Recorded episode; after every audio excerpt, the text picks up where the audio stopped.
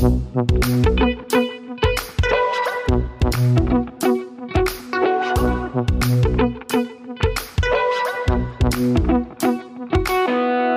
und herzlich willkommen zu einer neuen Folge Praktisch Theoretisch, dem Wissenschaftspodcast aus der Uni Bielefeld, in dem wir uns praktischen Fragen wissenschaftlich nähern.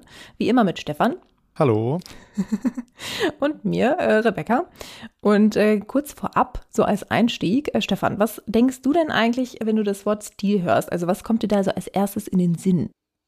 Ja, man redet ja von Stil, wenn man, also, oder, also man sagt ja häufig, äh, das hat den gleichen Stil. Und da würde ich erstmal vermuten, dass das äh, Merkmale von Dingen sind, die jetzt nicht unbedingt so singulär sind, also die dann häufiger auftreten. Sowas wie ein gemeinsamer Klamottenstil oder ja, vielleicht auch der Stil eines bestimmten Regisseurs oder einer Regisseurin. Da würde ich jetzt dran denken. Aber eine genaue Definition, ja, das kann ich jetzt natürlich nicht äh, bieten.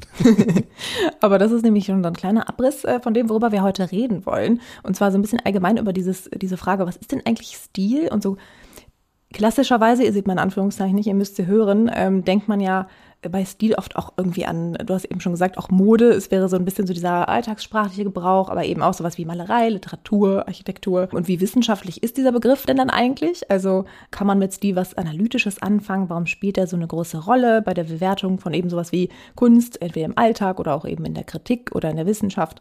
Und darüber sprechen wir heute mit Dr. Elisa Ronsheimer, ähm, wissenschaftliche Mitarbeiterin in der Literaturwissenschaft an der Uni Bielefeld und Teilprojektleiterin in dem schon vertrauten SFB-Praktiken des Vergleichens, wenn man schon ein paar Folgen von uns gehört hat. Genau, und stell dich doch einfach mal kurz äh, unseren Zuhörerinnen selbst vor, also so ein bisschen wissenschaftlichen Werdegang, das Klassische. Ähm, ja, erstmal Hallo von meiner Seite. Vielen Dank für die Einladung. Ich freue mich äh, sehr, dass ich äh, mich heute mit euch austauschen kann.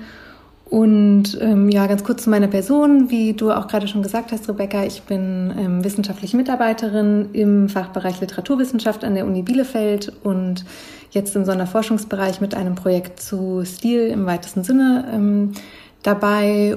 Und bevor ich nach Bielefeld gekommen bin, war ich tätig ähm, am Zentrum für Literatur- und Kulturforschung in Berlin ähm, und habe davor studiert in Bonn, in Köln, ähm, in Paris und in den USA mehrere Jahre. Äh, und was forschst du noch so äh, neben Stil? Also ähm, in meiner Dissertation habe ich mich vor allen Dingen beschäftigt mit Rhythmustheorien und habe ähm, genau und wie eigentlich beim Stilbegriff ist jetzt auch schon gerade angeklungen, äh, das ist so ein ganz weiter Begriff, wo man sich nicht so richtig, also wo man eigentlich alles drunter verstehen kann, alles Mögliche drunter fassen kann. Und der Rhythmusbegriff ist ja auch ein ganz ähnlicher Begriff. Also da habe ich mich eigentlich auch gefragt, ähm, was meinen Literaturwissenschaftler, wenn sie von Rhythmus sprechen, ähm, das ist irgendwie ein Begriff, der mit ganz vielen unterschiedlichen Dingen in Verbindung gebracht wird. Und um mich dem ein bisschen anzunähern, habe ich mir, um das auch ein bisschen konkreter zu machen, habe ich mir die Verwendung von bestimmten metrischen Versformen in deutschsprachiger Dichtung ähm, Ende des 18. zu Beginn des 19. Jahrhunderts angeschaut und versucht eigentlich verschiedene Rhythmustheorien und die Entstehung von verschiedenen Rhythmuskonzepten zu rekonstruieren, anhand der Umgangsweisen und der Experimente mit metrischen Formen in Dichtung und auch so ein bisschen die Frage anzusprechen, wie, was hat eigentlich jetzt wirklich, man weiß natürlich, Rhythmus und Metrum hat irgendwas miteinander zu tun, aber wie kann man eigentlich diese Verbindung zwischen den konkreten rhythmischen Formen in der Sprache, den Metren und diesen großen Rhythmuskonzepten und Rhythmusideen herstellen und äh, ja über eigentlich über das Rhythmusprojekt bin ich dann auch zum Stil gekommen, weil Stil oft auch durch Rhythmus erklärt wird, ähm, was relativ wenig aussagt, weil beides eben so wahnsinnig weit weite Begriffe sind, aber es heißt dann oft irgendwie sowas wie ja der Stil bei Hölderlin wird durch seinen speziellen Rhythmus ausgemacht oder so. Und dann ähm, ist man nicht wesentlich klüger, aber mich äh, interessiert äh, oder fasziniert auch an diesen beiden Begriffen, dass sie so, ähm, dass sie so schwer zu fassen sind. Ja. Das finde ich irgendwie nochmal einen super spannenden Hinweis, dass es das ja ganz viel gibt natürlich auch und irgendwie so viele Themen sind, wo man erstmal auch nicht so alltags mäßig drüber nachdenkt, äh, was da eigentlich alles dahinter steckt oder und dass es eben gerade auch so verschiedene Phänomene gibt, denen man sich in der Wissenschaft irgendwie mit solchen Fragen nähern kann, finde ich sehr spannend, auch mit dem mhm. Hinweis auf den Rhythmus. Aber wir bleiben jetzt erstmal noch ganz streng ähm, beim Stil ja. und deswegen äh, fangen wir mit so einer basalen Frage an. Und du hast ja schon mal gesagt, eigentlich schwer zu fassen, aber was ist denn jetzt eigentlich Stil und warum spielt er eigentlich so eine präsente Rolle? Also warum ist er zum Beispiel auch, was Stefan so als Beispiel genannt hat, so rübergeschwappt in diesen man hat einen guten Stil, wenn man irgendwie den Klamottenstil äh, von jemandem so bewertet. Ähm, kann man irgendwie sortieren, wo das herkommt? Äh, genau, ihr habt mir jetzt irgendwie eine große Frage gestellt und wie ihr wahrscheinlich äh, schon euch denken könnt, gibt es darauf äh, nicht eine einzige Antwort, ähm, wie das ja bei vielen Sachen so ist. Und Stil kommt erstmal in unserem Gebrauch von dem lateinischen Wort stilus her was ursprünglich Schreibgriffel bedeutet. Und da kann man schon sehen, dass ähm, Stil das eine Bedeutungskomponente von Stil ähm, eine sehr medial geprägte ist. Also es hat, hängt ganz eng zusammen mit, ähm, mit Schriftlichkeit und mit der Frage, in welchen Medien sich eigentlich menschliche Kommunikation vollzieht und durch welche Medien menschliche Kommunikation und Mitteilung und auch menschlicher Ausdruck geprägt wird. Und da ist der Stil vom Wortursprung her, von der Etymologie her sehr äh, eng an die, ähm, an die Form der Schriftlichkeit, an das Medium der Schrift und an das Schreiben gebunden. Dann gibt es eine, das wäre irgendwie so eine relativ engere Bedeutung oder Definition von Stil vom Wortursprung her dann kann man sich vorstellen zugleich, dass es eigentlich also auch als ein sehr, sehr weiter Begriff sowas wie die Einheit der Ausdrucksform von einem Kunstwerk, aber auch von einem Individuum oder von einem Kollektiv beispielsweise beschreibt. Also eigentlich so die, ein, die formale Einheit der Erscheinung eines Phänomens, wenn ich das jetzt mal so ganz äh, allgemein formulieren kann. Das wäre so ein sehr weiter Stilbegriff. Dann ähm, in der Soziologie ist viel von, wird Lebensstil unterfor, äh, erforscht, da ist viel von Lebensstil die Rede. Und es spielt dann aber auch in so ganz praktische Alltagssphären mit hinein. Also Stil auch in der Vorstellung, dass es eigentlich etwas ist, was unsere Handlungsweisen prägt und ähm, dass es etwas ist, was wiederkehrenden Verhaltensweisen oder ähm, wiederkehrenden Handlungen zugrunde liegt, auch wenn wir irgendwie an sowas denken wie Lifestyle oder so, dann ist Stil etwas, was irgendwie unser, unseren Alltag und unsere, das, unsere eigene Gestaltung unseres Alltags prägt. Ähm, ja, dann gibt es irgendwie, um noch mal ein paar andere Verwendungsweisen, Gebrauchsweisen von Stil zu nennen. Man kann Stil kognitiv verstehen. Da ist dann beispielsweise von Denkstil die Rede. Ähm, also Stil eigentlich als eine Form der Wahrnehmung und als eine Einheit der Wahrnehmungsform unseres Denkens, was unser Denken auch prägt. Und dann ähm, spielt Stil auch in der Geschichte und Geschichtswissenschaft eine wichtige Rolle, um auch verschiedene Epochen voneinander abgrenzen zu können, miteinander vergleichen zu können. Also da kann man auch Stil irgendwie historisch denken als einen Epochenstil. Genau, das um mir einfach mal so verschiedene Bedeutungen des Begriffs anzu, anzureißen, ohne jetzt zu sagen, das und das ist Stil, weil das lässt sich eh nicht so, so einfach beantworten. Ja. Da schließe ich mal direkt dran an und versuche erst nochmal zusammenzufassen, was mhm. du gesagt hast. Ich habe mir jetzt die Sachen mitgeschrieben. Du hast ja angefangen mit so mit der historischen Herleitung und am Ende hast du auch nochmal gesagt, dass es für die Geschichtswissenschaft oder auch für die, natürlich auch für die Literaturwissenschaft dann eine große Rolle hat, eben sich dann mit diesen Epochen auseinanderzusetzen. Dann hast du gesagt, es gibt äh, eine Ausdrucksform, so äh, als formale Einheit, etwas, das habe ich ja, glaube ich, am Anfang auch ein bisschen gemeint mhm. mit, dass das irgendwie so eine Gemeinsamkeit, dann, wenn man vom Klamottenstil spricht, das heißt ja nicht nur, dass eine Person eine Klamotte trägt, sondern dass es vielleicht mehrere Personen gibt, ja. die dann einen ähnlichen Stil eben haben. Das würde ich da so einordnen. Lebensstil, klar, da kann, glaube ich, jeder was mit anfangen. Und das spielt dann ja vielleicht auch ein bisschen äh, mit rein in diese Handlungsweisen und Handlungen, die du noch erwähnt hast. Und dann eben klar das Kognitive, der Denkstil. Rebecca und ich hatten im Vorgespräch, haben wir so ein bisschen überlegt, hm, passt denn da auch Bourdieu und der Habitus mit mhm. rein? Und jetzt äh, wurde ich dann nochmal hellhörig, als du gesagt hast, Lebensstil und Handlungsweisen. Kannst du, ähm, also wir mussten jetzt nicht den Habitus nochmal erklären, aber vielleicht kannst du da trotzdem was zu sagen, was denn der Habitus vielleicht damit zu tun hat oder kann man das dann damit gar nicht irgendwie verbinden? Nee, das kann man damit auf jeden Fall verbinden. Und ähm, ich bin jetzt nicht besonders äh, soziologiekundig, aber soweit ich weiß, ist auch, spielt Bourdieu gerade in der Lebensstilforschung, der soziologischen und auch darüber hinaus eine ähm, absolut zentrale Rolle. Ja, ich weiß nicht, also ich meine, Bourdieu hat sich, denke ich mal, schon auch was dabei gedacht, dass er den Habitus Habitus genannt hat und nicht Stil. Also ne, mhm. ich, so, ich vermute schon, dass nach Bourdieu ähm, gibt es auf jeden Fall verschiedene Möglichkeiten, Stil von Habitus ganz klar abzugrenzen. Ähm, was natürlich beim Stil irgendwie sehr zentral mit dabei ist und was vielleicht für, ähm, naja, je nachdem, wie man es angeht, aber für die soziologische Erforschung von Lebensstil nicht ganz so hilfreich ist, dass er, und das ist natürlich was, was mich sehr interessiert, dass er, dass dieser Begriff auch eine sehr ähm, ästhetische oder kunstaffine Prägung mitbringt. Ne? Also dass man dabei auch immer irgendwie an ästhetische Erscheinungen äh, im weitesten Sinne denkt. Ähm, also das würde ich jetzt einfach mal so ganz breit sagen, wo ich vielleicht Unterschiede sehe zwischen Stil und Habitus, aber ähm, genau, für eine genauere Abgrenzung müsste ich mich auch nochmal kundig machen, was eigentlich die Soziologie dazu zu sagen hat, zur genauen Unterscheidung zwischen Habitus und Stil. Aber ähm, um deine Frage ganz allgemein zu beantworten, ja, auf jeden Fall, das hat ganz viel miteinander zu tun. Ja.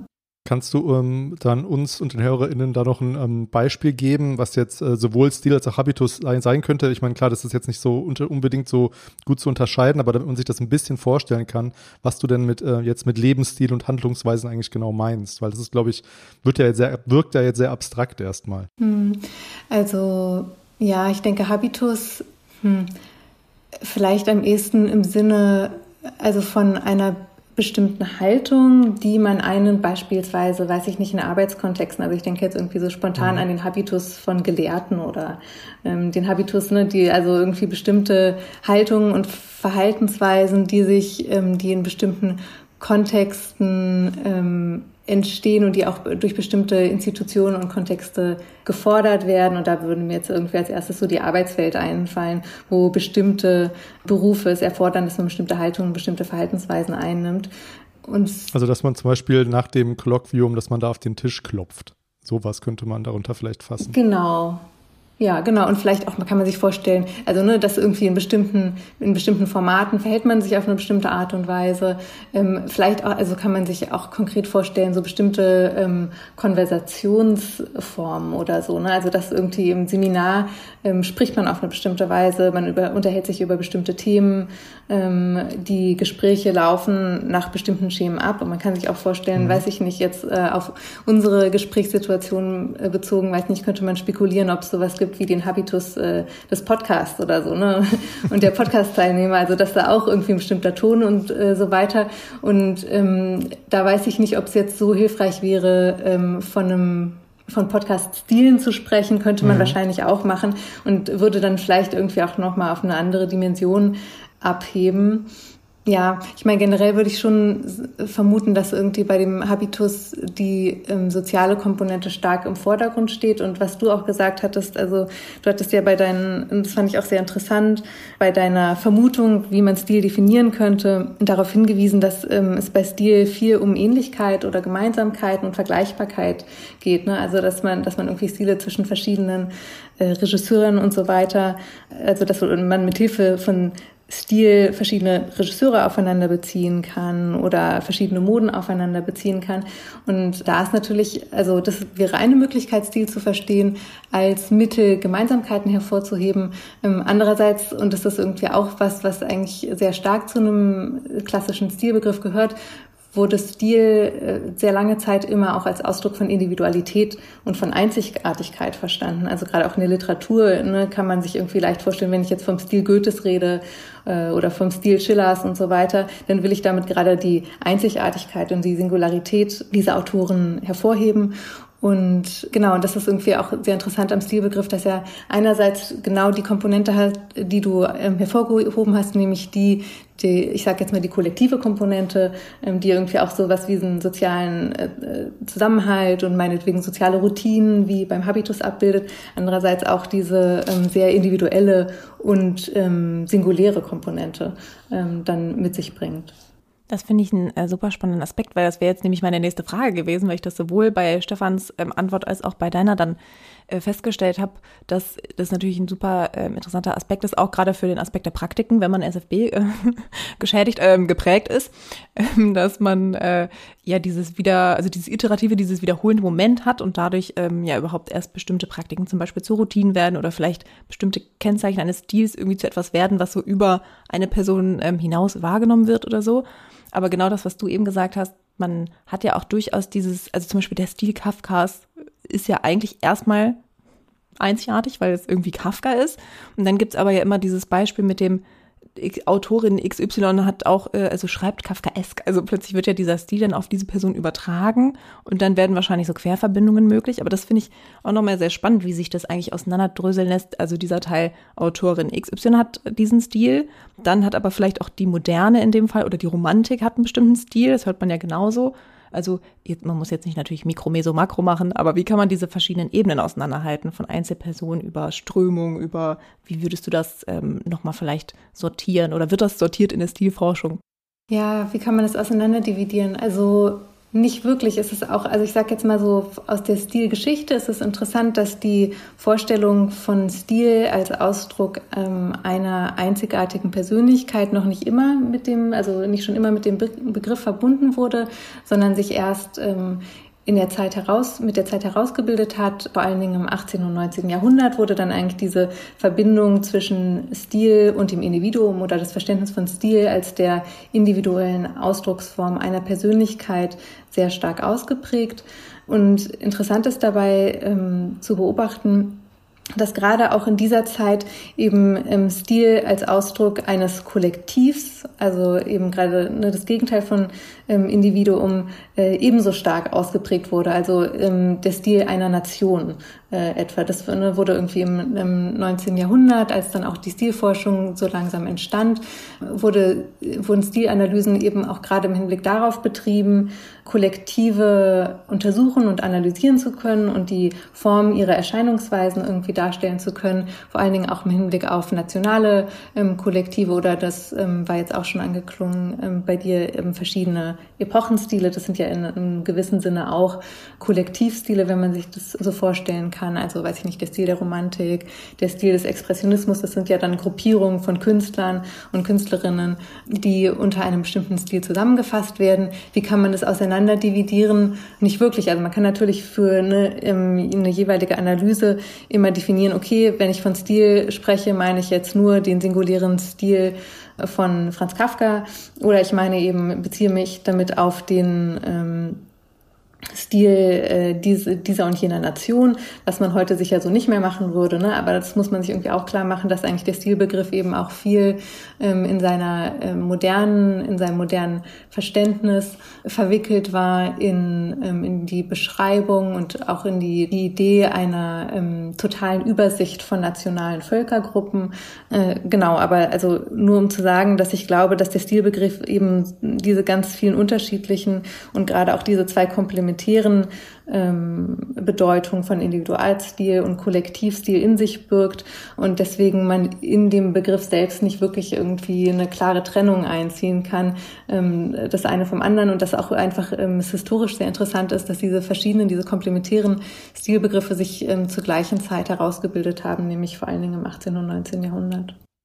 Ich habe noch ähm, eine Anschlussfrage an die Bemerkung auch mit der Lebensstilforschung und so. Das passt jetzt gerade nicht mehr ganz, aber sonst geht sie ganz verloren. Ähm, sonst geht der Anschluss ganz verloren. Gibt es denn, also kann man sich das so vorstellen, dass es quasi, also ich hatte das gar nicht so auf dem Schirm. Ich hatte vor allem auch wirklich irgendwie so Literaturstile und so weiter. Aber Lebensstilforschung macht ja auch irgendwie total viel Sinn.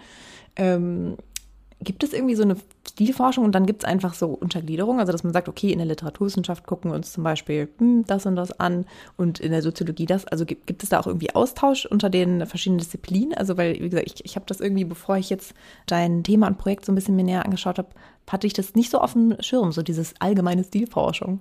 Mhm. Ja, also das ist eine super interessante Frage und es ist zwar so, dass in meinem Projekt ähm, der literaturwissenschaftliche Stilbegriff im Vordergrund steht, aber ähm, man kann auf jeden Fall sagen, und das ist auch etwas, was mich ähm, am Stilbegriff sehr interessiert, dass es eigentlich wirklich ein ganz grundsätzlich interdisziplinärer oder transdisziplinärer Begriff ist ähm, und dass auch die verschiedenen Wissenschaften unterschiedliche Arten von Stilforschung betrieben haben ähm, durch die Fachgeschichte hindurch. Ne? Also ähm, Soziologie wurde schon erwähnt, dann natürlich die ähm, Literaturwissenschaft, die Kulturwissenschaft, auch ganz zentral im, zu Beginn des 20. Jahrhunderts war die Kunstgeschichte. Da wurde Stilanalyse und Stilgeschichte ähm, ganz stark beforscht. Ähm, und dann im späteren 20. Jahrhundert ähm, auch die Wissensgeschichte und Wissenschaftsgeschichte ähm, operieren sehr viel mit dem Begriff des Denkstils. Und da ist es wirklich auch sehr interessant zu sehen, dass diese verschiedenen, genau, was ich vergessen habe zu erwähnen, auch ganz wichtig, die Linguistik hat dann eigentlich auch ähm, sozusagen die Stilmode der Literaturwissenschaft übernommen, also hat sich eigentlich von der Literaturwissenschaft inspirieren lassen und als dann in der Literaturwissenschaft in, in der ähm, zweiten Hälfte des 20. Jahrhunderts der Stilbegriff eigentlich überhaupt nicht mehr en vogue war und gar nicht mehr verwendet wurde, ist es eigentlich vor allen Dingen durch die ähm, Linguistik der Stil, die Stilforschung vorangetrieben worden. Und was wirklich interessant ist zu sehen, ist, dass die verschiedenen Wissenschaftsdisziplinen durch den, über den Begriff des Stils sich ganz stark angestoßen und äh, inspiriert haben und neue Impulse gegeben haben und dass es wirklich irgendwie ein Begriff ist, äh, wo man die, die Bewegungen eigentlich dieses Begriffs durch die verschiedenen Wissenschaftsfelder und Forschungsfelder hindurch total gut verfolgen kann und dann auch wirklich nachvollziehen kann, wie beziehen sich die verschiedenen Disziplinen aufeinander und wo nehmen sie Anregungen des, der anderen Felder auf. Ich frage mich immer, Stefan, ob das so eine Meldung war mit deinem kleinen Stift. Aber war es nicht, ne? Nee. Man muss ja immer so gucken, ob die, ob die andere Person einem irgendwelche Zeichen gibt, dass sie eine Frage stellen will.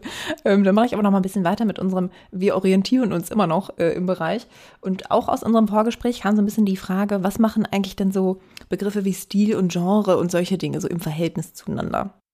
Ja, auch eine schwierige, genau, also da gibt es irgendwie mehrere Begriffe, die irgendwas miteinander zu tun haben, aber man weiß nicht so genau was und auch wodurch sie sich ganz klar unterscheiden. Dann dazu würde wahrscheinlich auch der Begriff der Form gehören, also weil Stil hat ja irgendwie auch was mit Form zu tun, aber ähm, ist auch nicht einfach synonym zu betrachten. Man kann das, un, ja, also man kann, könnte die Frage unterschiedlich beantworten ich, äh, unter Genre oder noch weiter gesagt unter Gattung lassen sich eigentlich verschiedene Arten oder vielleicht auch verschiedene Formengruppierungen, sage ich jetzt mal, innerhalb der Literatur betrachten. Und ähm, Genres sind dann so Unterformen von den Gattungen, also weiß ich nicht, wie der Kriminal- oder Kriminalliteratur oder Horrorgenre, weiß nicht, Horrorfilm oder Horrorliteratur oder ähnliches. Das würde man dann als Genres bezeichnen und da könnte man jetzt wieder, und dann kommen wir auch, also auf, wieder so ein bisschen auf das ähm, Problem, was wir schon angeschnitten haben, zurück, ähm, kommt man ein bisschen wieder auf diese die Komplementarität von Individualität und ähm, Kollektivverständnis im Stil zurück. Also man könnte natürlich sagen, okay, innerhalb ähm, des Genres Roman lassen sich jetzt verschiedene Stile von Autoren ähm, verfolgen und anhand der Stile können wir dann die ähm, jeweilige konkrete Umsetzung des der Gattung Roman oder des Genres Roman ähm, nachverfolgen Andererseits könnte man sich natürlich auch vorstellen, okay, äh, warum ist nicht der Horrorfilm auch ein bestimmter Stil von Film? Oder ne, mit, dem, mit dem Horrorfilm geht irgendwie ein bestimmter Stil einher. Und ähm, Filme, die sich nicht an diesen Stil halten und davon abweichen, gehören eben auch nicht zum ähm, Genre der Horrorfilme. Ne, und das wäre dann irgendwie wieder so ein bisschen dieses ähm, allgemeinere Verständnis oder das Kollektivverständnis von Stil ja, also die kann man, ich glaube, man kann einfach diese Begriffe verschieden zueinander in, in ein Verhältnis setzen. Ich glaube, ich habe eine äh, ähnliche Antwort darauf, mhm. aber ich versuche mir das mhm. mal selbst zu erklären. Also ich, äh, also jetzt bevor wir mit dir gesprochen haben, hätte ich jetzt nämlich die Frage so beantwortet, dass ein Genre, ähm, ich bin jetzt mal bei Filmen, ähm, ein Genre wie jetzt der der äh, Thriller oder der Horrorfilm das ist ein, eine Genrebezeichnung, da würde man sagen, okay, und da gibt es dann innerhalb dieses Genres verschiedene Stile, wie der von ähm, Hitchcock mhm. oder Stanley Kubrick, die ja beide Horror oder mhm. Thriller machen oder, oder, oder unter anderem gemacht haben. Ähm, aber natürlich ist der Stil von beiden, also wie sie die, wie sie die äh, Szenen inszenieren, Szenen inszenieren ist, glaube ich, ein bisschen gedoppelt, aber wie sie quasi die, die Kamera positionieren und so weiter, das ist ein ganz anderer Stil, wobei dann der Stil von Alfred Hitchcock, der wurde ja sehr oft kopiert, ähm, wo man dann wieder sagen kann, ja, der, dann orientieren sich halt andere FilmemacherInnen an diesem Stil. Also ich glaube, so würde ich mir das erklären und das passt aber, glaube ich, auch zu dem, was du gesagt genau, hast. Genau, das passt eigentlich total gut zu dem, was ich gesagt habe. Und was ich halt noch versucht habe zu sagen, ist, dass ähm, äh, andererseits natürlich irgendwie der auch äh, das Genre Horrorfilm als Stil verstanden werde, verstanden werden könnte. Ne? Und wenn man jetzt irgendwie sich vorstellt, okay, Hitchcock, Hitchcock hat vielleicht einen Horrorfilm gemacht und dann hat er auch noch ein Melodram gedreht oder so. Ne? Oder bei Hitchcock ja auch wirklich äh, manchmal gibt, dass sich dann verschiedene Genres miteinander vermischen. Oder könnte man sich fragen, okay, sind es verschiedene Stile? Stile. Ne? Also es ist einerseits ein Horrorfilm, andererseits irgendwie eine melodramatische Liebesgeschichte oder so. Ähm, und da kann man, kann man dann, könnte man auch noch sagen, okay, das wäre dann vielleicht nochmal ein anderer Stilbegriff, ähm, der eher das Genre als Stil auffasst. Aber genau, was du gesagt hast, finde ich total einleuchtend. Und dann finde ich auch sehr interessant den Hinweis von dir ähm, mit dem Kopieren, weil diese Idee des Kopierens ist auch ganz zentral für den Stil vor allen Dingen in der Moderne, aber vielleicht eigentlich auch schon vorher, also dass eigentlich Stil auch in der modernen Kunst und überhaupt in der modernen Kultur ganz äh, zentral dadurch entsteht, dass er ähm, kopiert wird. Und damit gerät dann natürlich auch dieser ähm, dieser individualistische Stilbegriff wieder ganz stark in Schwierigkeiten oder wird erst überhaupt richtig interessant, wenn wir uns vorstellen, okay, eigentlich, ne, wir sehen einen Film, wir können sagen, ja, das muss von Hitchcock sein, weil der ganz, ist ganz einzigartig, aber sobald der Stil von Hitchcock als solcher objektivierbar wird, heißt das natürlich, dass er sich auch kopieren lässt und dann ähm, ist die Frage, okay, wenn wir eigentlich alle Filme im Stile Hitchcocks drehen können, wie individuell ist das dann eigentlich noch oder wie lässt sich der falsche Hitchcock mhm. vom richtigen unterscheiden? Und wenn, wenn, wir jetzt sagen, dass wir ein Spukschloss haben und vielleicht äh, Monster, da würde man natürlich denken, das ist ein, ein Horrorfilm, mhm. äh, weil, weil das Genre das eben so quasi so verlangt. Aber man könnte auch sagen, das ist ein Stil, diesen Film zu inszenieren, wenn man mhm. eben auf diese ähm, auf diese ähm, ja, Merkmale zurückgreift. Mhm. So, also es ist kompliziert, wie man sieht. Genau, und man könnte sich eben auch vorstellen, okay, man hat eine eine bestimmte Szene oder ein, ein bestimmtes Setting und man kann das dann auch in verschiedenen Stilen inszenieren. Ne? Also man könnte es einmal, man hat, weiß ich nicht, ein äh, Schloss äh, und dann spielt sich da irgendeine Szene drin ab, aber man könnte das jetzt im Stile des Horrorfilms ähm, inszenieren, man könnte es auch im Stile äh, des Liebesfilms, man kann es im Stile des Dokumentarfilms äh, und so weiter. Also das ist auch irgendwie, im Stil wird auch in der Moderne dadurch interessant, dass es eine Pluralität von Stilen gibt, die zur Auswahl stehen. Und solange es eigentlich immer nur einen Stil gibt und klar ist, wann der wie verwandt werden muss, wird Stil nicht wirklich zum Problem. Aber wenn ich eigentlich ähm, ein, ein Objekt habe, einen Gegenstand habe, der dann in verschiedenen Stilen gezeigt werden kann oder auch wahrgenommen werden kann, wird es ein bisschen schwierig, weil dann einfach ähm, weil dann die Notwendigkeit der Erscheinungsform irgendwie äh, nicht, mehr, nicht mehr gegeben ist. Ich finde es da jetzt auch nochmal spannend, dass da ja so viele Ebenen irgendwie reinspielen. Also gerade bei diesem Thema, äh, bei dem Beispiel Film. Ähm, es gibt ja einfach auch bestimmte Kameraeinstellungen, die irgendwie mhm. prädestiniert dafür sind. Okay, damit filmt man vor allem jetzt irgendeine gruselige Suspense-Szene, mhm. was weiß ich.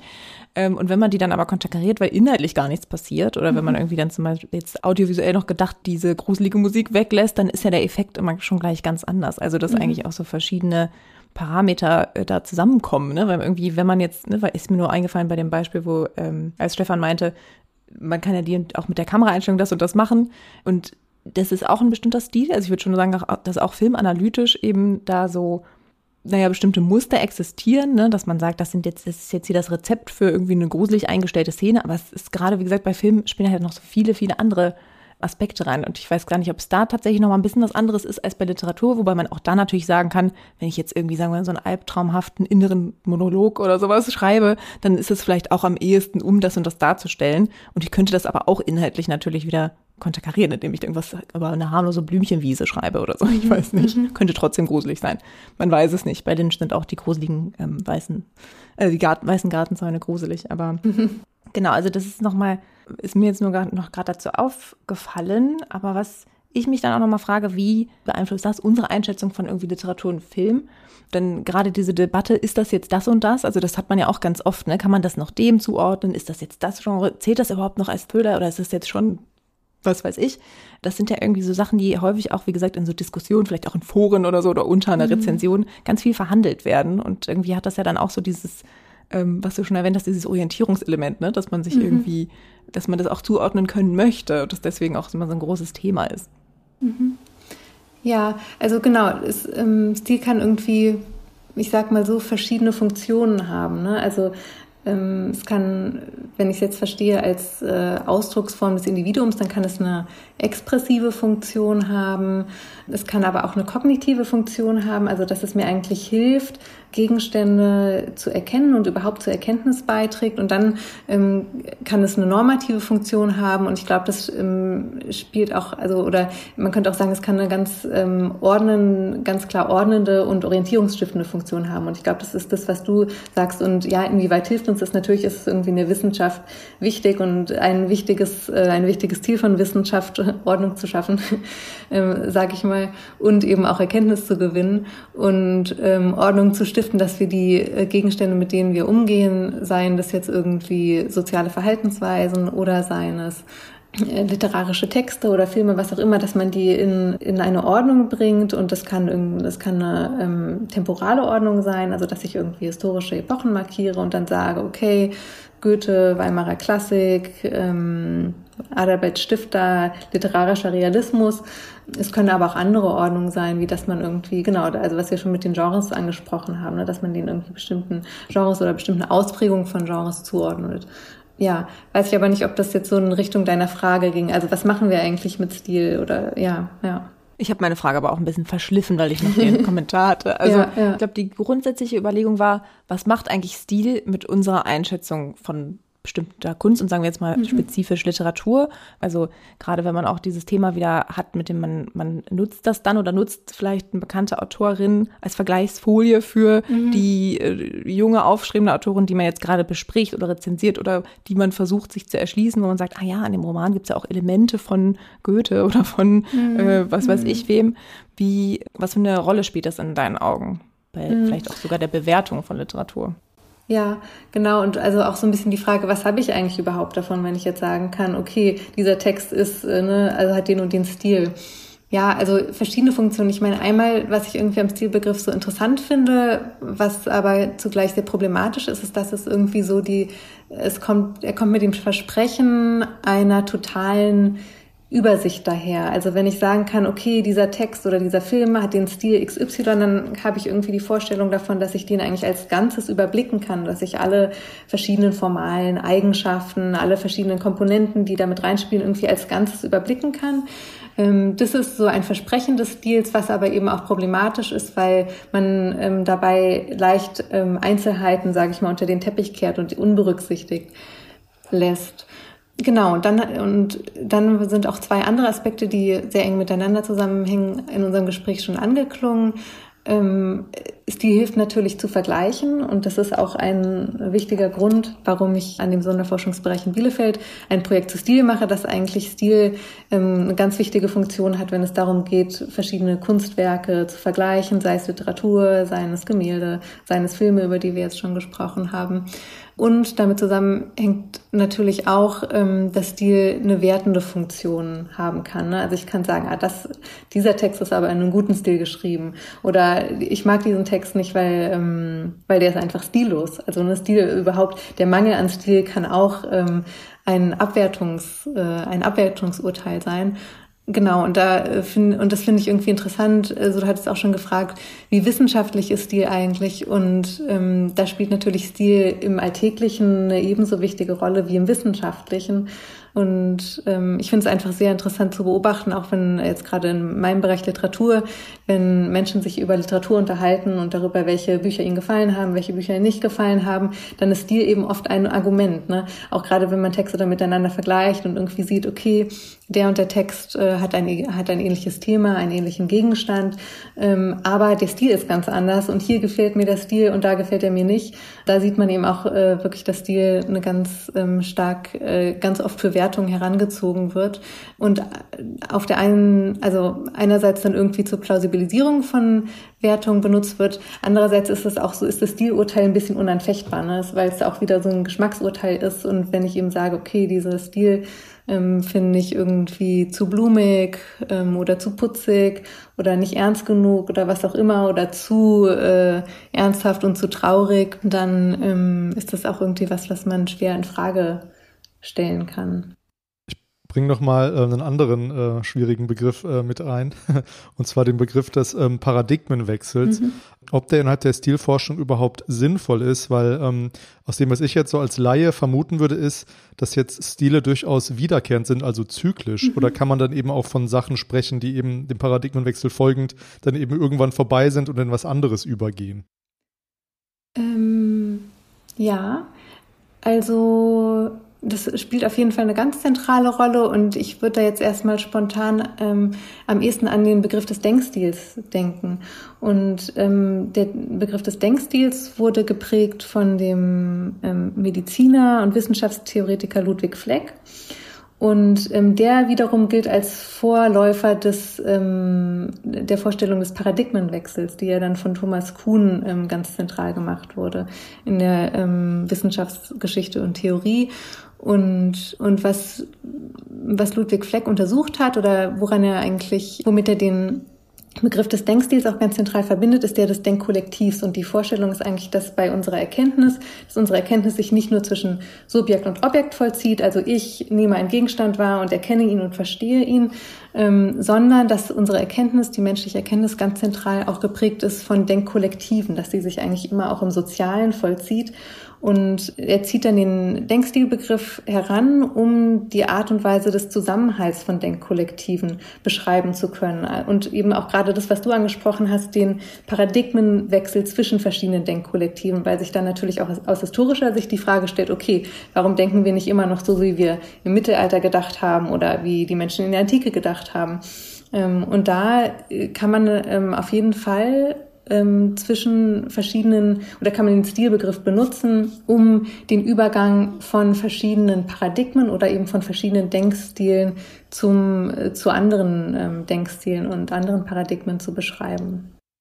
Und in Bezug auf jetzt Kunst, Literatur und so weiter, kann man da dann vielleicht eher von Zyklen sprechen, weil mhm. es gibt ja immer wieder, das liest man eigentlich in jedem, in jedem Genre, sage ich jetzt, in jedem Bereich, also sei es jetzt Musik, Filme, Literatur oder eben auch Mode, dass dann jetzt, dass dann eben Sachen, die in den 20ern mal modern waren, wie irgendwie irgendwelche Frisuren oder so, dass die wiederkommen. Mhm. Da, da würde dann wahrscheinlich sowas wie ein Paradigmenwechsel gar nicht so viel Sinn machen, dieser Begriff, hm. oder? Ja, das ist eine ganz interessante Frage. Also ne, so ganz allgemein gesagt, wenn wir jetzt Geschichte mit Hilfe von Stil und Stileinteilung schreiben wollen, was für eine Geschichte ist das dann eigentlich? Ne? Also ist es eine Geschichte, die mhm. irgendwie linear verläuft und wo dann äh, verschiedene Stile einander ablösen und dann eben nicht mehr wiederkommen? Oder ist das eigentlich eine zyklische ähm, Geschichte, mhm. wie man das eben auch, ne, wie du ganz richtig sagst, irgendwie bei der Mode sieht, wo dann immer ähm, bestimmte Stile immer wiederkommen und was vor 30 Jahren in war, ist jetzt heute heute auch, trägt man jetzt heute auch wieder. Ja, also mm, kann ich jetzt gar nicht so direkt beantworten, aber was, denke ich, auf jeden Fall interessant ist in der Moderne oder auch Postmoderne, wenn man den, diese Unterscheidung machen will, dass da eigentlich oft gesagt wird, dass ähm, wir heute eine größere Gleichzeitigkeit von Stilen haben. Also während früher eine größere Einheitlichkeit herrschte, also während des Expressionismus gab es eben vor allen Dingen expressionistische Kunst und das hat dann, ne, dann kam irgendwie die neue Sachlichkeit, dann kam eine andere Art von Kunst und nach dem Zweiten Weltkrieg gab es dann wieder, ne, dass es irgendwie jetzt so gegen Ende des 20. und zu Beginn des 21. Jahrhunderts so ist, dass wir eigentlich eine ähm, Gleichzeitigkeit von verschiedenen Stilen haben die praktisch nebeneinander bestehen und dass man eben hier und da sich auch äh, bedienen kann bei den mhm. Stilen. Und das sieht man ja auch bei den, also in der Mode etwa, dann kann man irgendwie sagen, okay, heute mache ich mal 20er Jahre Stil ähm, und morgen mache ich 90s oder so, dass man sich da irgendwie beliebig Mix and Match machen kann und sich bedient, ähm, ohne dass es irgendwie so eine größere stilistische Einheit gibt. Andererseits könnte man natürlich, und da sind wir irgendwie wieder bei dem Grundproblem, kann man natürlich sagen, ja, also diese äh, Person XY hat einen ganz besonderen Stil, weil die sich immer so und so orientiert. Ne? Also auch gerade in dieser Mischung von Stilen kann man natürlich wieder sagen, okay, da können sich dann ganz einzigartige Personenstile generieren oder so. Ich muss irgendwie an Sturmhöhe denken. Das habe ich nämlich nach 100 Jahren, das ist mhm. auf meiner inneren Leseliste stand, habe ich es dieses Jahr endlich mal gelesen von Emily mhm. Bronte.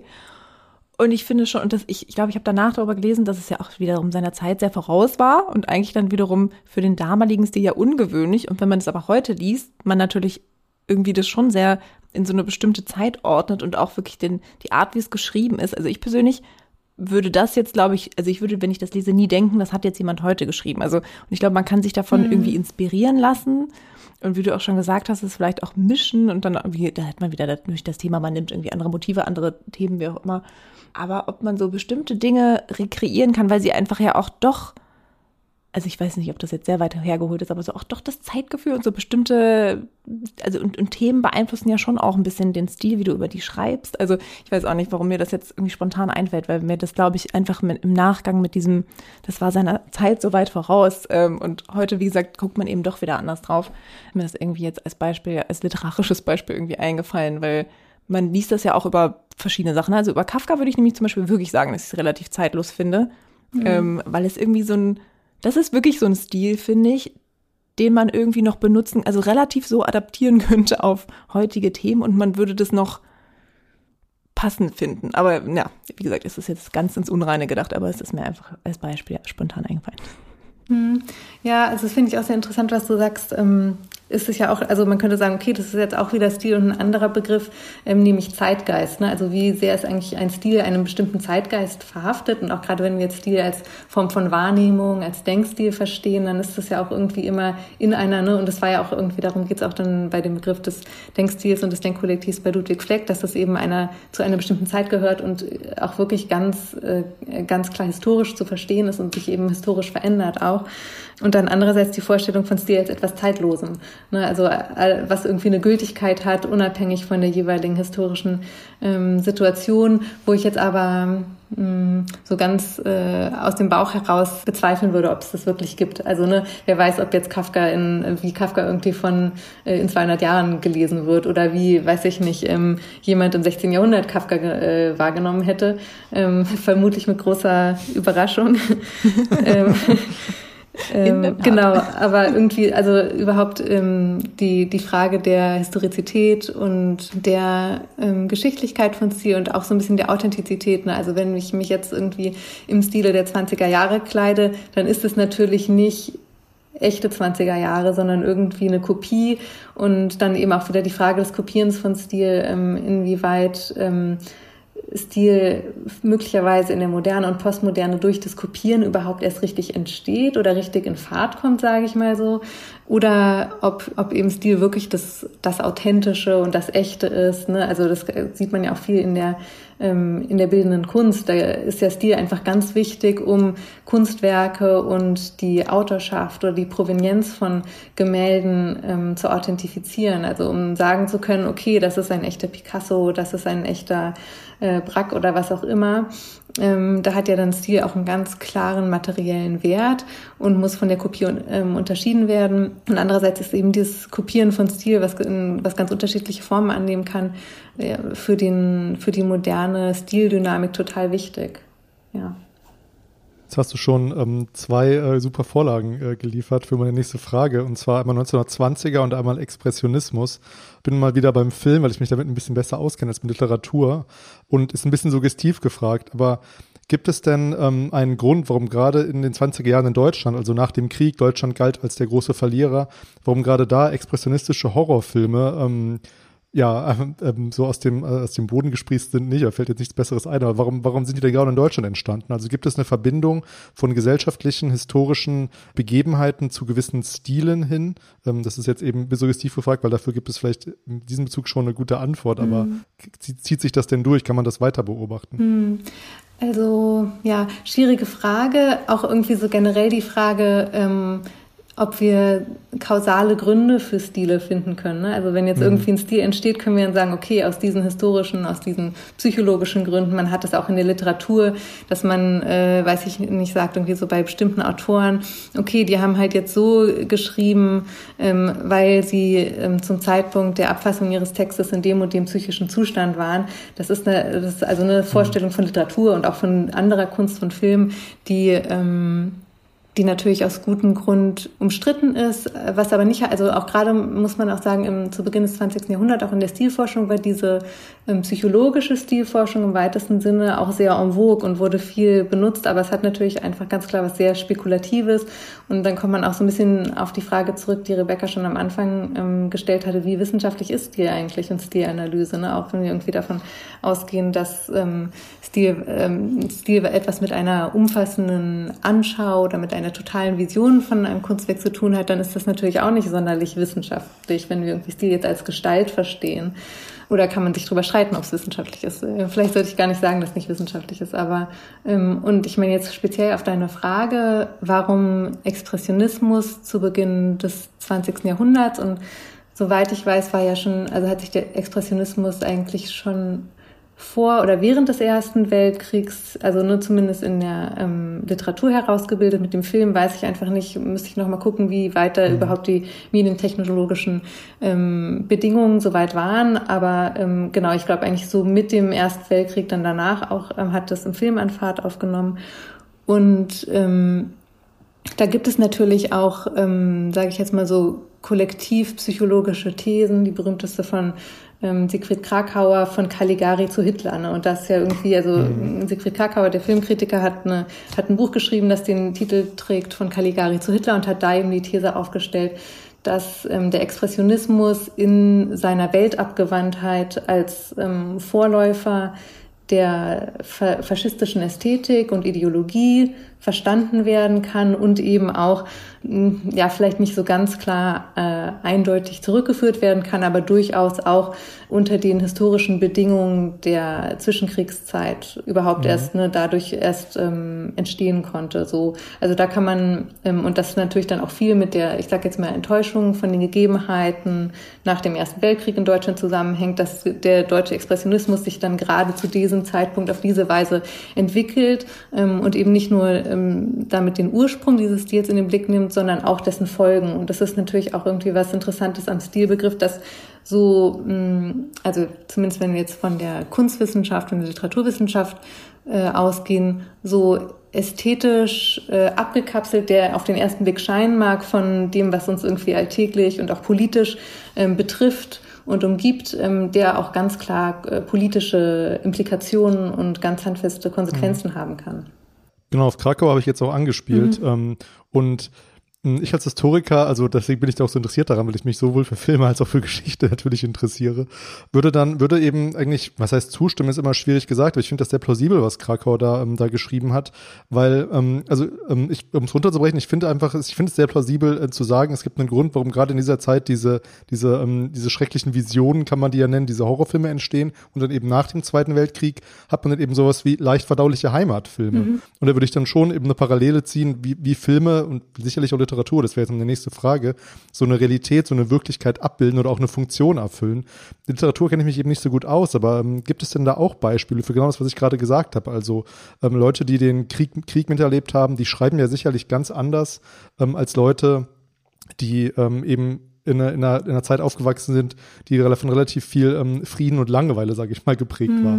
Ähm, also gibt, was gibt es dann dafür hm, ja, Beispiele? Wobei das ist natürlich auch schwierig zu sagen, wahrscheinlich, weil es da jetzt auch von mir aus eher so um so eine Epochenbezeichnung geht wahrscheinlich und nicht, vielleicht nicht so sehr um Stil. Also es ist sehr kompliziert, finde ich. Ja, ja, ja. Und ähm, genau, ist auch natürlich auch eine sehr weite Frage, aber ich würde jetzt gar nicht so, also wir hatten ja auch schon gesagt, dass die eben auch ganz klar Epochenstil bedeuten kann.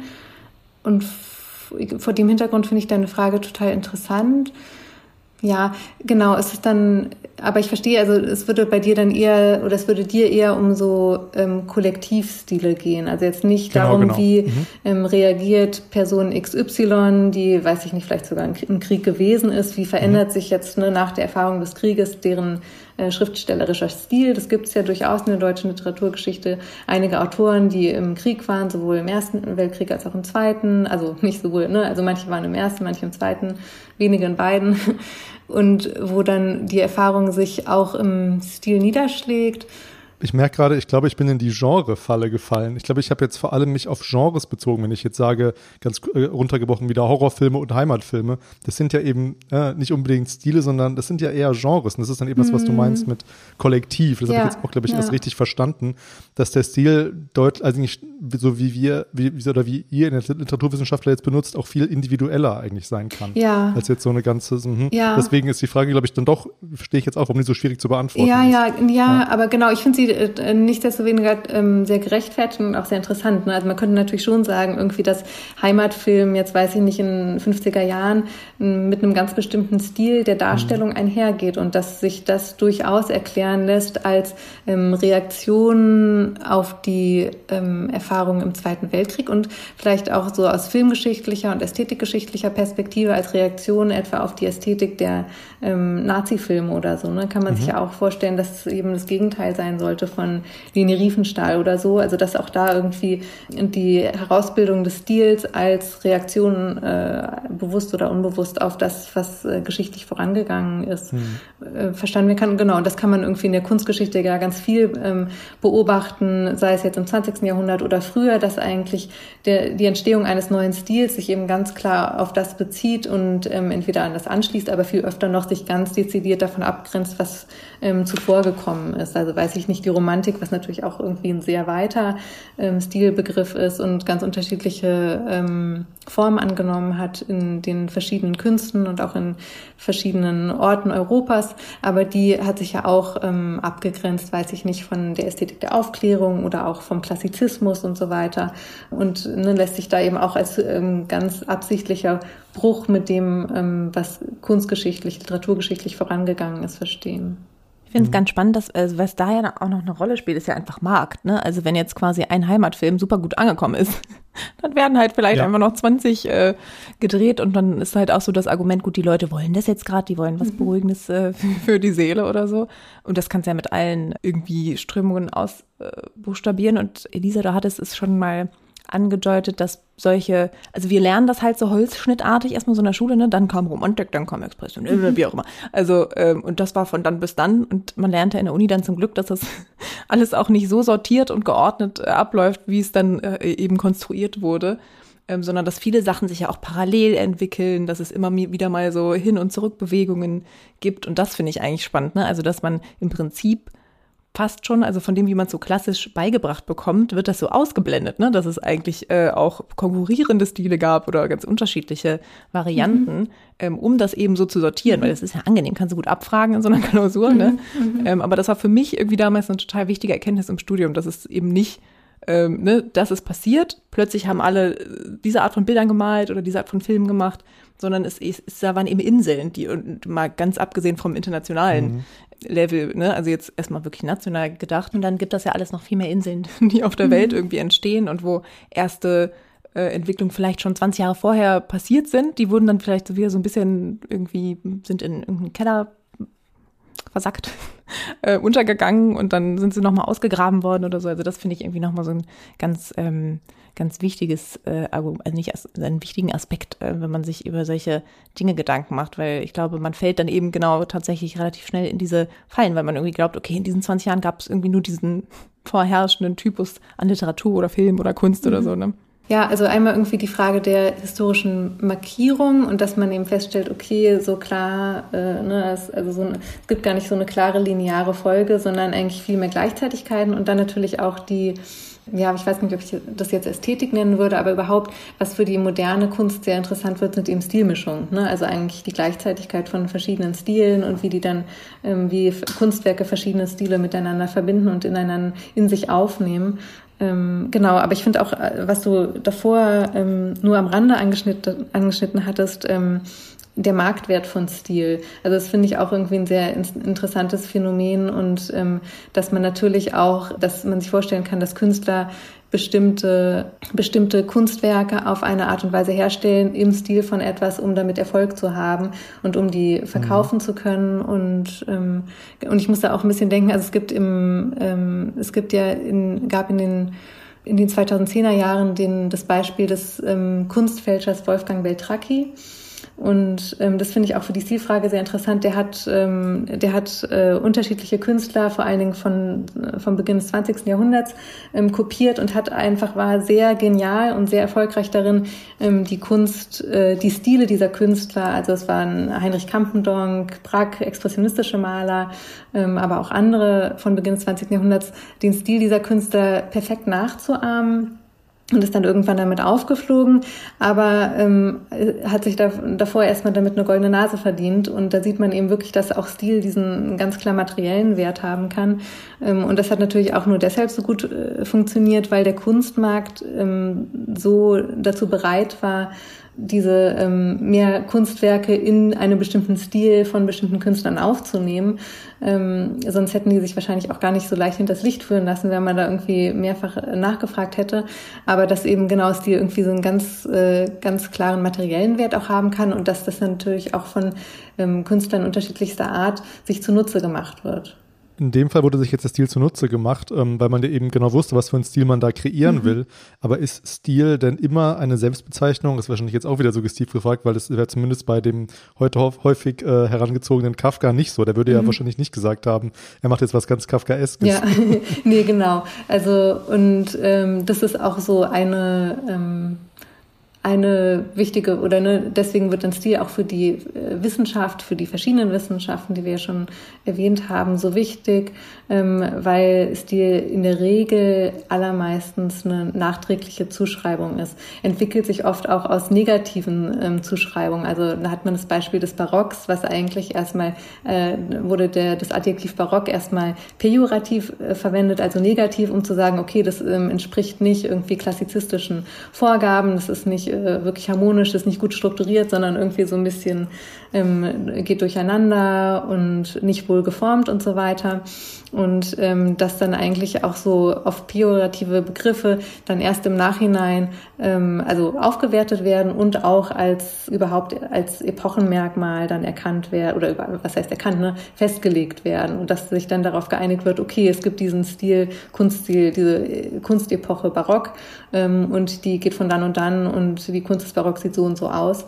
Genau, das sind in, in der aller also in den allermeisten Fällen handelt es sich dabei um nachträgliche Zuschreibungen, die jetzt nicht von den Künstlern und Künstlerinnen ähm, hervorgebracht werden ähm, versuche nochmal so eine, so eine ganz böse, fiese Frage zu stellen, die immer sehr unbeliebt ist, bei mir und, und äh, bei mir unter anderem auch, weil ich, wenn mich, wenn mich jemand diese Frage zu meiner Forschung stellt, bin ich auch immer eher entgeistert. Aber ich frage mhm. trotzdem mal. Wenn man uns jetzt zuhört oder hoffentlich bis hierhin gehört hat, dann wird man sich vielleicht fragen, ja, puh, das betrifft ja schon ganz schön viel Stil, Genre, wir haben mhm. jetzt über ganz schön viel geredet.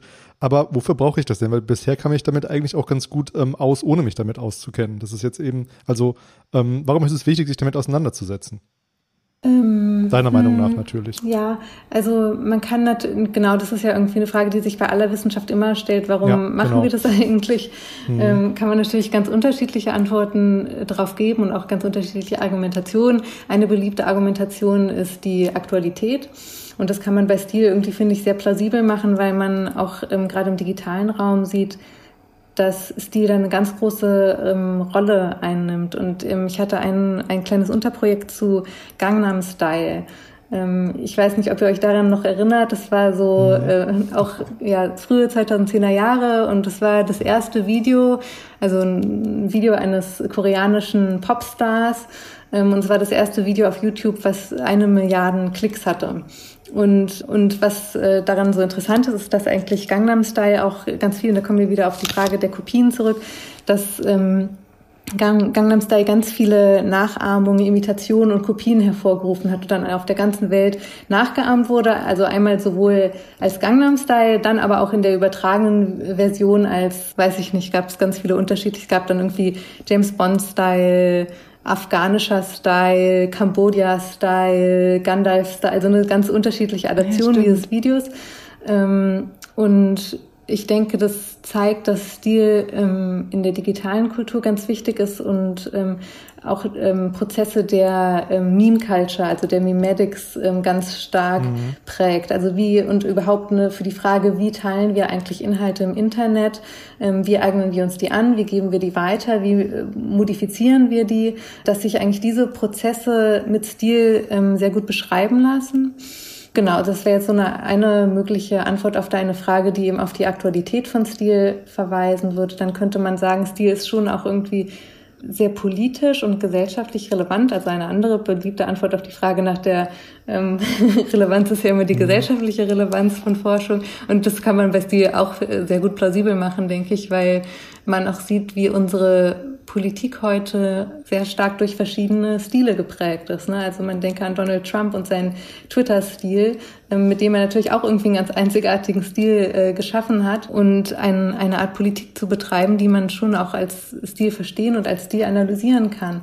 Genau, also da ist irgendwie, finde ich, wichtig. Ähm, ja, und dann für mich sind jetzt tatsächlich die ähm, hm, die beiden Antworten, die ich jetzt gegeben habe, gar nicht so die in erster Linie motivierend sind. Ähm, also mich interessiert Stil, um zu verstehen, ähm, wie Wissenschaft funktioniert. Also mich interessiert eigentlich auch sehr die Frage, die Rebecca am Anfang gestellt hatte, wie wissenschaftlich ist das eigentlich? Und um auch zu verstehen, was wir als Wissenschaft äh, bewerten und was wir als nicht wissenschaftlich bewerten. Und da interessiert mich eben auch, wie ähm, sich unser Verständnis von Wissenschaftlichkeit gewandelt hat und immer noch wandelt vom Beginn des 20. Jahrhunderts bis heute. Ähm, also das ist irgendwie der Zeitraum, den ich in meinem Projekt untersuche. Und da ist es einfach interessant zu sehen, wie die verschiedenen Methoden der Stilforschung, also wir hatten schon erwähnt, so ein bisschen gestaltpsychologische Verständnis von Stil, ähm, also Stil eigentlich als so momentaner Eindruck von äh, Gesamteindruck eines Kunstwerks oder so. Das wäre eine mögliche Art, ähm, Stilforschung zu betreiben. Dann gibt es aber auch auf dem anderen, am anderen Ende des Spektrums etwas stilometrische Forschung, die versucht, Stil messbar zu machen. Also etwa in einem literarischen Text zu zählen, okay, was sind die Wörter, die der Autor, die die Autorin Autorin am meisten verwendet und dann zu sagen, okay, Kleist ist derjenige Autor, der sagt immer der Gestalt das oder so. Ne? Und das kann man natürlich irgendwie mit so stilometrischen Forschung ganz gut berechnen. Das wird dann oft als sehr wissenschaftlich angesehen. Und da interessiert mich dann halt, ähm, ne, warum bewerten wir das eine als wissenschaftlich, das andere als unwissenschaftlich? Ähm, wie verändert sich das eigentlich und woher kommen diese Bewertungen und Wahrnehmungen? Ähm, das ist, glaube ich, so meine, ähm, meine persönliche Antwort auf die Frage. Hm. Also zum einen ähm, das, was du dann ähm, Meme oder Mimesis gesandt hast, also die Nachahmung von Stilen, dann Politik, Gesellschaft ist natürlich ähm, ja, ein sehr relevanter Bereich, kann man glaube ich nicht ja äh, verneinen. Und dann eben ja wie wissenschaftlich ist Stil eigentlich? Das ist ja ähm, das, womit wir auch angefangen haben. Zu dem ersten Punkt ist mir noch was eingefallen. Da mache ich jetzt ein bisschen Werbung für ehemalige Gäste. Ähm, das finde ich nämlich total plausibel, diesen Gedanken, ähm, was das eigentlich mit der Internetkultur zu tun hat. Du hast jetzt ähm, den, ich habe da hieß Psy ähm, mhm, angesprochen, genau, den südkoreanischen ja. Star. Und unsere, ja, zwei ehemalige Gäste von uns haben ein Buch geschrieben. Das heißt, ähm, Influencer, die Ideologie der Werbekörper von Wolfgang M. Schmidt und Ole Newman, Nymon.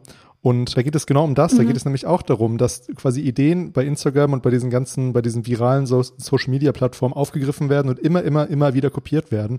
Deswegen sieht bei Instagram auch alles gleich aus. Mhm. Also das ist, glaube ich, ein super mhm. Beispiel.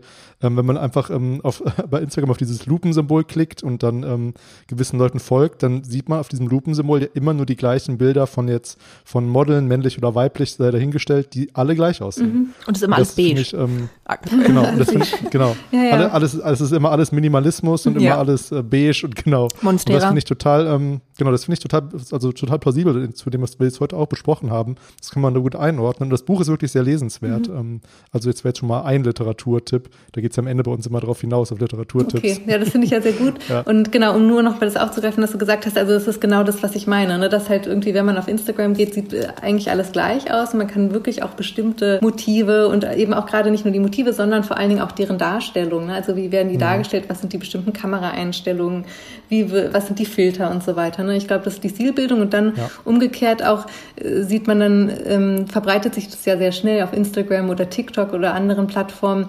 Wenn dann mal eine Person eine neue Idee hat, wird es äh, nachgeahmt und dann ist irgendwie, also innerhalb von Stunden oder Tagen die ganze Plattform form von dieser, voll von dieser neuen Idee und da kann man dann wirklich auch Stilbildung live verfolgen, ne? wie dann irgendwie dadurch, mhm. dass eigentlich kollektiv das angenommen wird von den Usern dieser Plattform, wie sich dann eben neuer Stil ähm, bildet und verbreitet. Also ja, deswegen glaube ich auch wirklich, äh, dass es einfach für unsere digitale Kultur ein ganz zentraler Begriff ist. Du solltest aber auf jeden ja. Fall dann ein Unterprojekt zu Stilfragen in der Meme Culture machen und dazu sollten wir noch eine neue Podcast-Folge machen, weil ich finde das generell auch schon ein mega spannendes Thema, weil das ja auch dann so was komisch Universales kriegt dann doch wieder und auch eben in so einer schnellen Zeit, also mhm. genau wie jetzt eben mit diesem, dass man quasi wirklich so in Echtzeit nachvollziehen kann, so an einem Tag mhm. Instagram-Aktivität, wie dann vielleicht eine Person irgendwas Kreatives macht und dann machen es alle nach. Also es ist schon, ich finde das mega spannend. Und jetzt aber auch nochmal zu diesem Stilometrie-Thema. Äh, das ist nämlich allgemein ja, also ich muss da so ein bisschen dann denken, ähm, in meiner Dissertation muss ich auch Interviews führen und so weiter. Und das ist ja auch gerade, wenn man irgendwie mit, äh, mit ähm, Programmen daran arbeitet, dass man sich ja auswerten lassen kann, okay, wie oft hat die Person vielleicht das Wort gesagt oder das und das gesagt und was mache ich denn dann damit? Also ist das jetzt wichtig? Also weil wenn sie zum Beispiel eine Sache vielleicht nur einmal erwähnt hat, aber der ein viel größeres Gewicht verliehen hat, in dem, wie sie es gesagt hat oder so, dann ist es vielleicht trotzdem viel entscheidender als die 47 Male, die sie dieses andere Wort gesagt hat. Und ich finde, das lässt sich wirklich auch so äh, mega spannend auf solche Stilfragen ähm, übertragen. Und das ist ja auch, also das haben wir jetzt gar nicht richtig besprochen, aber es ist ja quasi auch Teil deines Projekts, ne? dass du dir auch so die, die eben diese digitale, ähm, digitalen Möglichkeiten, aber auch eben die Entwicklung von Stil im digitalen Zeitalter, nenne ich jetzt mal, anschaust? Oder wie, wie sieht das genau aus in dem Projekt? Genau, also in dem Projekt geht es weniger ähm, um das Beispiel der digitalen Kultur und Meme Culture, aber genau wie du gesagt hast, äh, sollte ich vielleicht mir darüber Gedanken machen, das auch noch mehr zu integrieren, sondern es geht tatsächlich mehr ähm, um die Frage der digitalen Methoden der Erforschung von Literatur, aber auch ähm, generell. und auch um das Problem, was du schon angesprochen hast, okay, wenn jetzt ähm, ähm, ein Autor, eine Autorin, weiß ich nicht, äh, in 60 Prozent ihrer Sätze das Wort XY verwendet, dann ist es vielleicht trotzdem nicht so wahnsinnig aussagekräftig, ähm, weil vielleicht in dem entscheidenden Moment, in dem entscheidenden, alles entscheidenden Satz oder so, verwendet sie ein anderes Wort. Ne? Also die Frage, wie ähm, was ja irgendwie auch eine alte Frage ist. Ne? Also wie gehen wir eigentlich mit quantitativer Forschung in den Geisteswissenschaften um? Wie bewerten wir quantitative Logiken? Und das finde ich sehr interessant. Und es ist natürlich, ist es was, was jetzt irgendwie mit den Digital Humanities und mit den digitalen Geisteswissenschaften wieder sehr präsent geworden ist, weil man damit einfach, ich sage jetzt mal platt gesagt, besser zählen kann und ne, irgendwie viele größere Datenmengen ganz anders verarbeiten kann, als man es früher konnte. Ist es aber andererseits auch keine neue Frage, weil natürlich quantitative Literaturwissenschaft und überhaupt quantitative Methoden in den Geisteswissenschaften auch immer schon ähm, verwandt wurden und weil, das, weil die auch immer schon in Konflikt mit einer, mit einer qualitativ arbeitenden Geisteswissenschaft geraten ist. Und ähm, wobei es sich, wie ich denke, oft auch um sehr fruchtbare Konflikte ähm, Handel, also nicht immer, aber oft um fruchtbare Auseinandersetzungen handeln kann. Ähm, und ich will jetzt auch irgendwie das gar nicht so darstellen, als ob die qualitativen Geisteswissenschaften die wahren seien und die quantitativen irgendwie auf, dem, auf den Irrweg geraten seien, überhaupt nicht, sondern was mich eigentlich interessiert, ist das so ein bisschen historisch zu relativieren und zu schauen, okay, wo sind da eigentlich beispielsweise eine gestaltpsychologisch arbeitende Stilforschung und eine Stilometrie äh, aneinander geraten oder miteinander in Dialog getreten? Ähm, was ist daraus hervorgegangen und wie ist, hat sich das ähm, wie hat sich das im Laufe der ähm, Wissenschaftsgeschichte verändert oder was ist vielleicht auch gleich geblieben? Weil, das finde ich auch sehr interessant zu sehen, dass eben viele Fragen und Diskussionen, die heute in den digitalen Geisteswissenschaften geführt werden, so neu gar nicht sind, ähm, dass die, dass viele Methoden viel älter sind und eben heute nur auf einer, auf einer neuen Skala und einer neuen Größenordnung betrieben werden können, aber dass eigentlich die Fragen alte sind. Und ähm, da interessiert es mich dann irgendwie, mich, mir die alten Antworten auch anzuschauen und zu schauen, inwieweit sind die vielleicht für uns heute interessant. Und man kann ja auch immer qualitativ informiert auf seine quantitativen Daten schauen, sag ich dann immer, wenn, ich, wenn genau, äh, ja. man jetzt nicht, wie gesagt, das soll, wenn ich das jetzt so sage mit dem, mit dem Zählen und dann sagt das nichts aus, dann will ich damit auch nicht quantitative Daten bashen, weil die können einem ja trotzdem auch ganz interessante Sachen über seinen Text verraten, die man so, wenn man ihn normal liest, irgendwie nicht gefunden hätte. Ne? Also wir mhm. hatten ja auch gerade mit Silke Schwand haben wir ja auch schon mal eine Folge mhm. gemacht ähm, und dadurch äh, haben wir natürlich auch immer so ein bisschen Kontakt gehabt zu den Digital Humanities. Und ich finde schon echt spannend, also was diese Programme so können. Ähm, aber wie gesagt, mhm. glaube, man kann einfach immer so sich so mit der, mit dem gegenseitigen Bewusstsein des anderen auf das, auf das wiederum andere schauen. Ich glaube, das funktioniert ja, immer.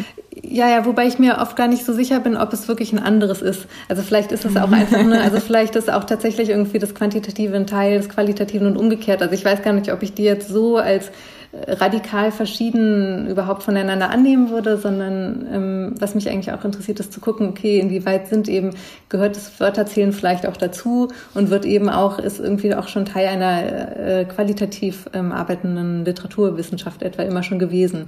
Ähm, das kann man sicher nicht so ver verallgemeinern, aber ähm, es ist auf jeden Fall eine Frage, die mich interessiert und genau, ich, ich glaube, so im Sinne der Unvoreingenommenheit ist es auch wichtig, sich zu überlegen, okay, sind es vielleicht gar, gar keine keine separaten Felder an und für sich, sondern werden eher als solche konstruiert.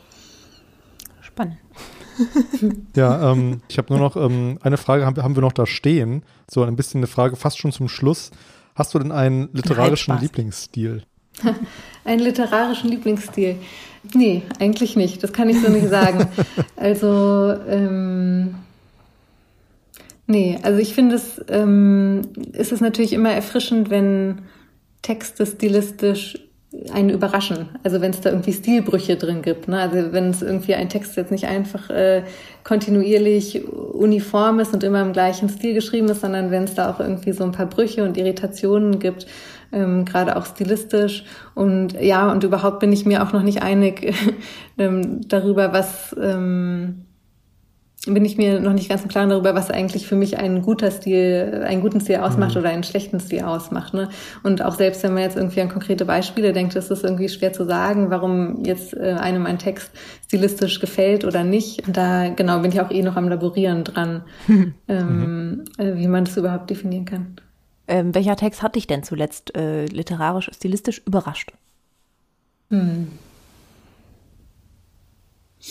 Also das äh, müsste ich auch noch mal ein bisschen drüber nachdenken. So generell, ich bin jetzt natürlich irgendwie gerade bei meinen aktuellen Lektüren, ne, äh, was man eben immer gerade so liest. Äh, was, also ein Text, ähm, den ich nächstes Semester unterrichten werde, ähm, ist der erste Band von ähm, Prousts Auf der Suche nach der verlorenen Zeit von der Recherche.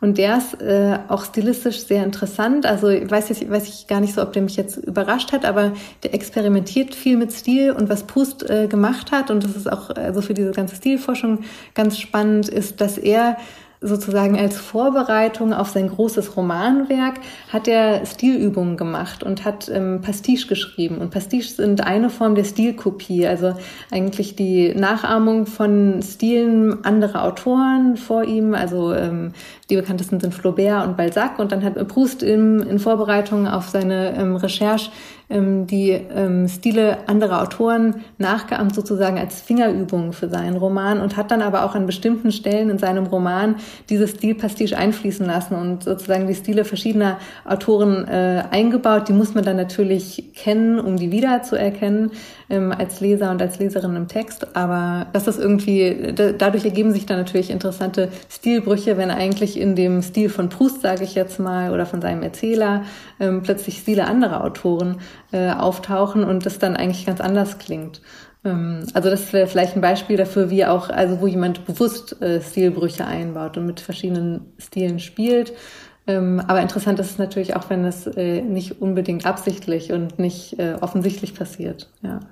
Ich finde es super spannend. Ich bin nämlich nie über diesen ersten Band hinausgekommen, mhm. wie wahrscheinlich viele Menschen, die es nicht geschafft haben, die ganze Recherche zu lesen. Ähm, und das ist aber auch schon etliche Jahre her. Und jetzt bin ich ganz gerade ganz motiviert, den nochmal zu rereaden und zu schauen, was ich so entdecke.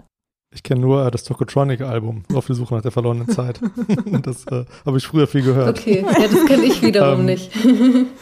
Mal gucken, ähm, ob es da auch Anspielungen ja, gibt es ist ja oft so, dass, ähm, oder zumindest bei mir oft so, dass wenn man halt ähm, jetzt sich äh, Literatur oder ähm, in meinem Fall auch viel mehr Filme, ähm, wenn man die sich anguckt, dann merkt man erst, wenn man, wenn man im Nachhinein was drüber liest, mhm. dass das dann, oh, das war ja eigentlich ziemlich bahnbrechend, was mhm. da gemacht wurde, weil man ja eben, jetzt wieder Thema Imitation, äh, ähm, äh, Thema Nachahmung, weil man ja, ähm, weil man ja eben gar nicht mehr weiß, was eigentlich das Original war. Wenn man halt jetzt moderne Filme guckt und dann Filme vor, die vor 50 Jahren rauskamen, haben die ja oft schon Techniken angewandt, wo man dann merkt, daher kommen die eigentlich. Und das ist bei Literatur sicherlich, sicherlich nicht anders, dass man erst im Nachhinein eigentlich zu schätzen lernt, ähm, was da, was der die Autorin da eigentlich ähm, gemacht hat. Mhm, mh. Hast du denn jetzt abseits von Proust noch, ähm, noch also wir haben jetzt, ich, ich teile jetzt, ich halte die Frage mal ein bisschen in zwei. Wir fragen immer zuletzt, was hast du zuletzt gelesen? Vielleicht kannst du uns aber auch noch sagen, was ähm, wir und unsere ZuhörerInnen sich jetzt noch ähm, ja anlesen können, wenn sie sich für das Thema ähm, Stil und so weiter noch interessieren. Also erstmal diese Frage, was kann man jetzt äh, quasi further reading und ähm, dann, was, was du zuletzt gelesen hast. Mm, ja, also wie gesagt, ich glaube, ich, ähm, ich glaube, mit Proust kann man auf beide Fragen ganz gut antworten. Also es ist tatsächlich irgendwie ein ähm, literarischer Text, der, ähm, der viel mit viel über Stil nachdenkt ähm, und was ich da auch sehr empfehlen kann, also ich habe jetzt den ersten Mal nochmal gelesen und taste mich jetzt auch gerade erst in die weiteren Bände vor. Genau, ich sehe, es wird schon aus dem äh, Regal geholt im Hintergrund. Was ich da aber auch sehr empfehlen kann und jetzt auch ähm, wirklich sehr für mich entdeckt habe, sind Hörbücher. Und da gibt's auch eine ganz tolle Aufnahme von ähm, Bruce Recherche, also in deutsche Übersetzung, ähm, von Peter Matic gesprochen, von dem österreichischen Schauspieler. Und ähm, die, also ist auch wirklich einfach sehr, sehr gut eingesprochen. Ähm, ja, und das ist dann, finde ich, auch irgendwie immer ein ganz äh, angenehmer, also zumindest für mich als viel Leserin ein, ein angenehmer Medienwechsel, wenn man auch mal zuhören kann und ähm, nicht immer lesen muss und ähm, eine andere Art der Aufmerksamkeit auf den Text. Ja, was kann man, was kann man lesen, um sich über das Thema Stil zu informieren? Hm, ist, also ich könnte jetzt natürlich irgendwie verschiedene wissenschaftliche Texte und so weiter nennen, aber das ist wahrscheinlich auch nicht so richtig das, wonach ihr sucht. Ich meine, was ich sonst sagen würde, würde eine, ähm, eine gute Art und Weise, um sich darüber zu informieren und weiter zu reflektieren, ist tatsächlich irgendwie sich im Gebrauch mit sozialen Medien darauf zu achten. Also das ist ja auch was, ne, was wir gerade angesprochen mhm. hatten, irgendwie, ähm, wenn ich das nächste Mal auf Instagram gehe oder auf Facebook gehe oder auch äh, auf Twitter irgendwie Diskussionen verfolge, je nachdem, was ähm, äh, was man da nutzt und was einen interessiert, irgendwie zu gucken, welche Rolle, also wie ähm, entsteht da eigentlich Stil, welche Rolle spielt Stil für die Diskussion und eben auch gerade für ähm, ja, für viele Probleme von, ähm, die durch soziale Medien entstehen. Also man denke irgendwie an so Echo Chambers. Da könnte man ja auch argumentieren, dass eigentlich so diese Echokammern, wo man sich immer nur noch in seiner eigenen Blase bewegt und eigentlich in, mhm. sich in den gleichen Diskussionen bewegt, ist auch, wird, entsteht auch durch Stil ähm, weil man eben aus seiner eigenen stilistischen Sphäre und aus dem Stilkollektiv, in dem man sich befindet, nicht mehr ähm, nicht mehr rauskommt. Ähm, also das wäre vielleicht noch mal eine andere Antwort auf die ähm, auf die Frage, wie man sich da weiter informieren kann, ist vielleicht einfach irgendwie im digitalen Alltag darauf zu achten, ähm, welche Rolle spielt da eigentlich Stil. Und das ist natürlich jetzt nicht so äh, nicht so wissenschaftlich, aber äh, das ist ja auch wirklich ein Feld, was sich im Moment total entwickelt und wozu es auch noch keine äh, nicht so viel mhm. bestehende Wissenschaft gibt und die jetzt überhaupt erst entsteht, ne? also wo man auch tatsächlich irgendwie, finde ich, aktiv ähm, mitwirken und mitdenken kann daran, wie sich eigentlich ähm, unsere Kultur im Moment verändert. Vielleicht sollten wir dann, wenn die Folge online geht, bei Instagram so einen äh, Aufruf machen, dass die Leute uns doch mal was schicken sollen, was für sie so ein bestimmter sozialer Medienstil ist ja, oder so. Ja, ja. Das wäre doch ganz spannend. Jetzt muss ich die Überleitung wieder wahrnehmen. Und zwar, wenn ihr dann schon da seid und quasi selber Stilforschung betreibt im Internet, könnt ihr auch mal auf unserem Instagram und unserem Twitter vorbeischauen und uns da folgen und da vielleicht eine Nachricht äh, schicken oder schicken, wie ihr das Gespräch fandet jetzt. Ja, wir danken dir, dass du bei uns warst. Ja, vielen Dank an euch. Es hat äh, wirklich großen Spaß gemacht. Ja, dann, war super ähm, spannend. Also ich würde wirklich gerne noch eine Stil in der Meme Culture Folge Ja, vielleicht ich glaub, man könnte noch, noch ganz Teil viele. Auf jeden Fall. Ich bin dafür. Genau, und äh, Instagram, Twitter, genau, wenn ihr das nicht habt, keine sozialen Medien, könnt ihr uns eine E-Mail schreiben, wie immer unter praktisch-theoretisch.uni-bielefeld.de, um das noch zu ergänzen. Aber nur in gutem Stil, bitte. ja, genau. Oder ähm, kopiert. Und dann raten wir, was ihr kopiert. Ja. Und ja, dann können wir jetzt nur sagen, ich sage am Ende immer, ähm, ja, in diesem Sinne viel Spaß beim Hören, aber ihr habt die Folge jetzt ja schon gehört, aber trotzdem sage ich es weiter. Das macht keinen Sinn, sagen wir immer. Ähm, bis zum nächsten genau, Mal. Genau, bis, zum, bis, zum, nächsten Mal. Tschüss. Tschüss.